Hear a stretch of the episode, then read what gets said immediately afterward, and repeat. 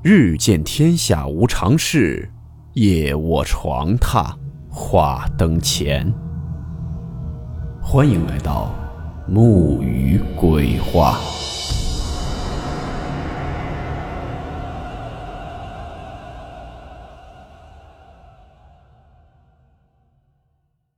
大家好，我是木鱼。今天这个故事来自网友小严投稿提供。故事名称：传呼机。温馨提示：本故事含有未经证实的内容和边缘化知识，部分内容超出普遍认知。如感到太过冲击自己的主观认知，请大家当做故事，理性收听。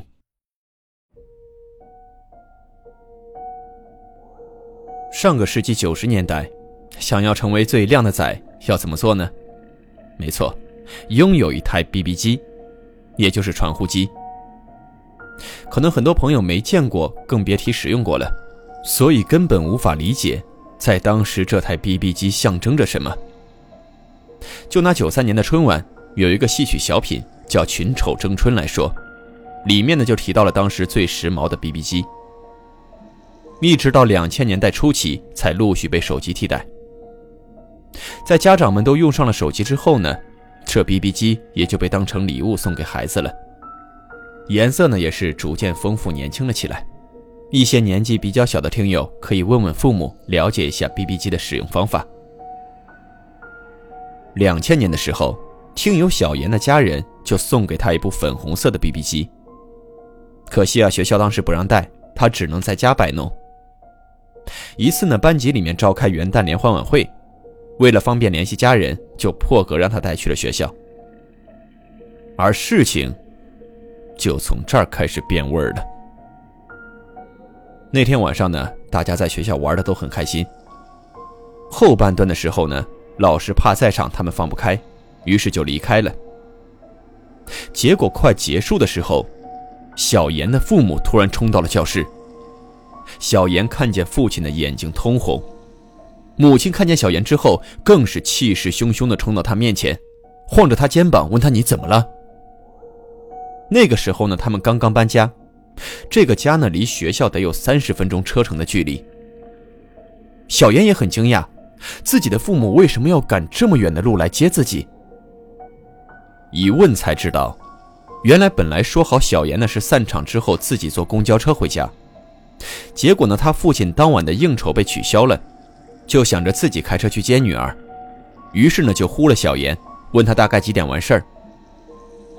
没一会儿，家里的电话就响了。母亲接起电话，对方传来的声音很小，呼吸很急促，说是自己遇见了坏人。然后这电话就被挂断了。母亲被这电话吓得直接瘫坐在了地上，这才和爸爸一起赶了过来。这期间呢，夫妻俩是呼了小严无数次，小严都没有收到，包括最开始问他几点完事的那条，他都没有收到。可能呢，这门卫也是看出这对家长来了应该是有急事儿，所以通知了老师。这老师呢，又赶紧从家赶回到了学校。虽然得知的是虚惊一场，但是脸上却依然挂满了紧张的神情，一直盯着小严的眼睛看，像是在看小严有没有说谎。既然联欢会已经结束了，同学们呢就说要打扫卫生。老师却说今天太晚了，明天自己来收拾就行了。你们都回家吧，没有家长接的同学可以等老师一会儿，先上门卫那去，老师一会儿送你们。就在大家陆续离开教室之后，这老师呢关上了灯。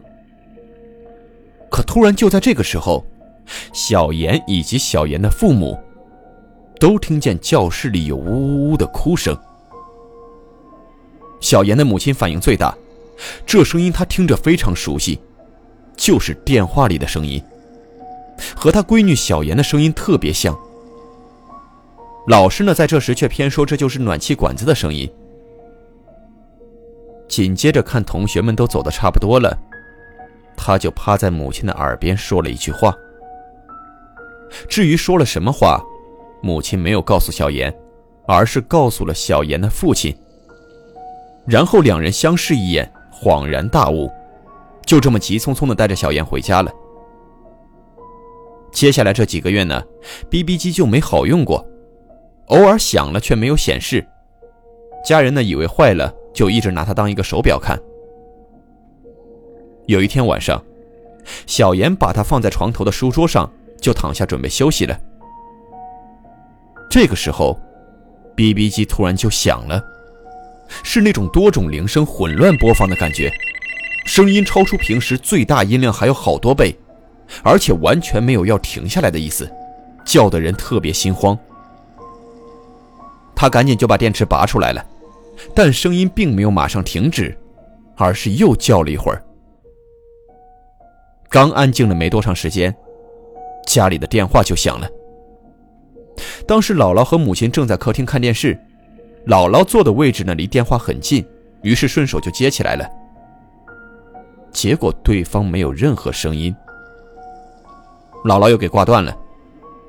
没一会儿，电话又响了，姥姥再一次接起来电话，可是还是没有任何声音。第三次的时候，小妍打开了卧室的门，他正好看见母亲不耐烦的起身，径直走向了这电话，按下了免提键，而电话里却滋滋啦啦的传出了声音：“妈，上回你呼我，我回你了呀。”你怎么还不来接我呢？当时这屋子里就没人说话了，甚至空气感觉都凝固了。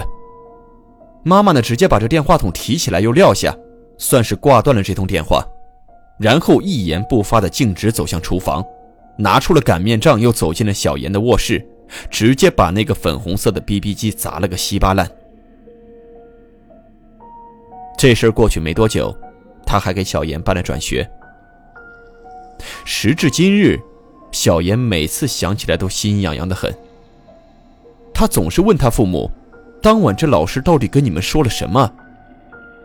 可是无论他怎么软磨硬泡，父母都只是说：“是吗？有这事儿吗？我们记不起来了。”但是他明确的能感觉到，父母是在敷衍他。